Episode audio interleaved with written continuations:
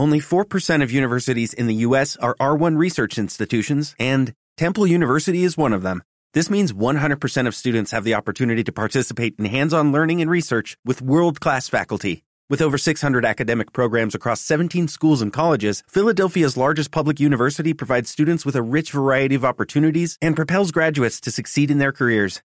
Temple University. Schedule a campus tour today at admissions.temple.edu/visit.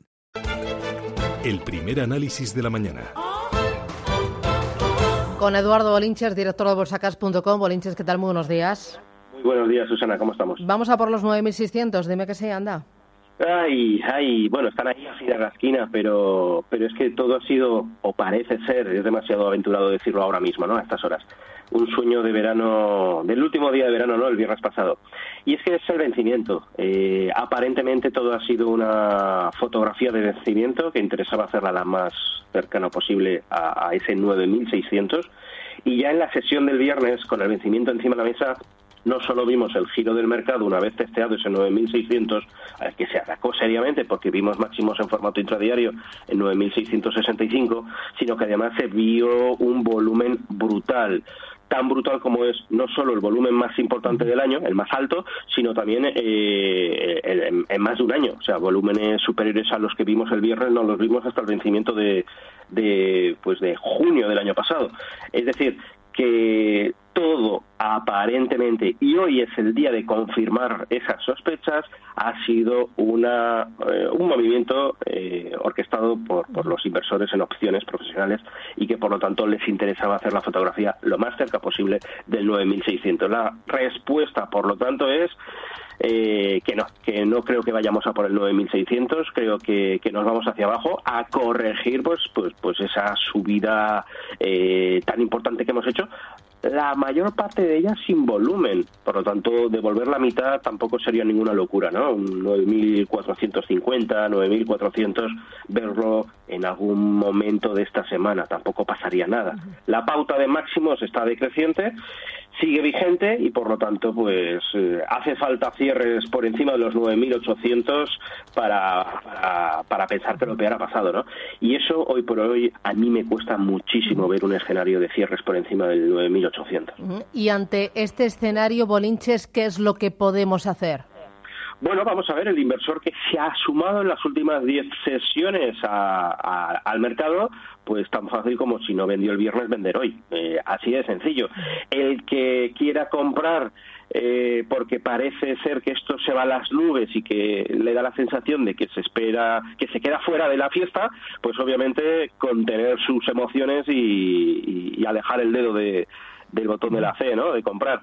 Así que esperar en liquidez, el que esté fuera a salirse y, mucha paciencia. Insisto, los índices suelen devolver la mitad de lo subido, ¿no? Así que 9.420, 9.450, yo creo que podemos verlo sin ningún tipo de problema.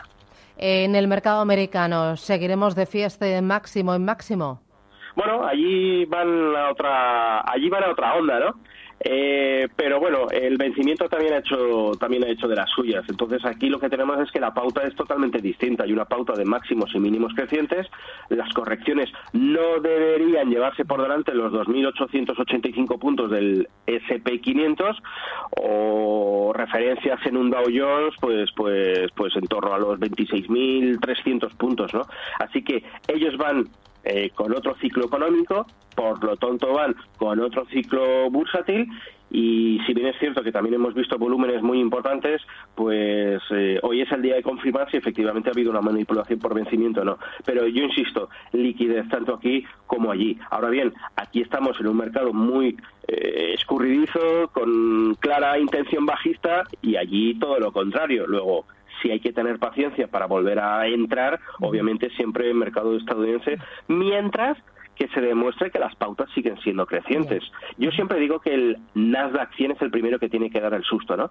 Y ahí está aguantando. Mientras no pierda el 7400 se puede seguir comprando en las reacciones, en las correcciones eh, en, en, Estados Unidos. 7.400 es la alarma. En este escenario, ¿algún valor para tomar posiciones, ya sea en bolsa española, en bolsa americana o incluso en el DAX, etcétera, que digas, esto es momento de subirse al tren? Bueno, vamos a ver. Eh, sobre las 8 de la mañana te voy a poner valores donde yo voy a poner la, la, la, cañita de pescar, ¿no? Tengo que mirarlos todavía, pero a nivel a nivel español y a, y a nivel estadounidense y, alemán sí que sí que yo yo sí que veo, ¿eh? Yo, por ejemplo, pues he intentado comprar Allianz el viernes, eh, vamos a, volver a intentarlo hoy y, dentro de lo que cabe en el mercado español no no no no no veo nada claro, ¿no? Porque aprovechar la corrección que tuvo Repsol por el mero hecho de irse a 16.15, pues puede ser una buena oportunidad. Pero claro, es lo de todo. Si ahora el mercado corrige, el 16.15 va a saltar el stop, ¿no? Eh, o por lo menos eh, el stop en 16 ha cociñido. Entonces, bueno, sí que es cierto que está en la lateralidad, está en zona de soporte, nos ha hecho ese pequeño regalo con el gap del viernes, pero hay que pensar que vamos a tener una semana aparentemente, y hoy es el día de confirmación, ¿eh? Eh, si hoy cogemos y subimos, pues borramos todos los tres minutos que estoy hablándote, ¿no? Pero si nos vamos hacia abajo se confirma que todo ha sido un burdo vencimiento. Espera un poquito a las ocho y te pongo en nuestra cuenta de Twitter y en la tuya del programa eh, mi cartera donde voy a comprar tres o cuatro valores, o por lo menos intentar poner la, caña de pescar en tres o cuatro valores. Me interesa también eh, la evolución del dólar y me interesa también el petróleo. ¿Alguna eh, recomendación eh, con estos dos activos, Bolinches? Bueno, vamos a ver, está a las puertas de los 80 dólares el Brent, eh, está el precio contenido, yo creo que en cualquier momento cogerá y romperá los 80 al alza, el, Brent es, alcista, el petróleo es alcista, el Texas tres cuartos de lo mismo, es decir, van, van parejos aunque con distintos precios, eh, por lo tanto estamos, en, estamos sumergidos en una tendencia alcista. ¿no?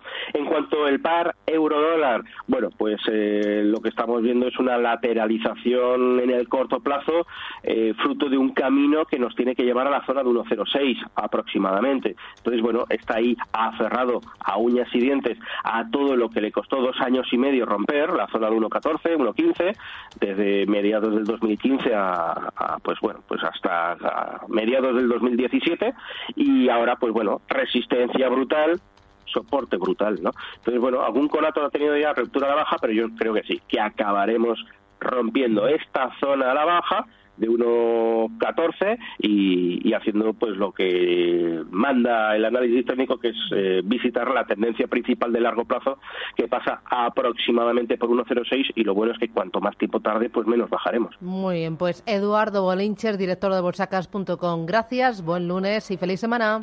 Feliz semana a todos. Adiós, bye bye.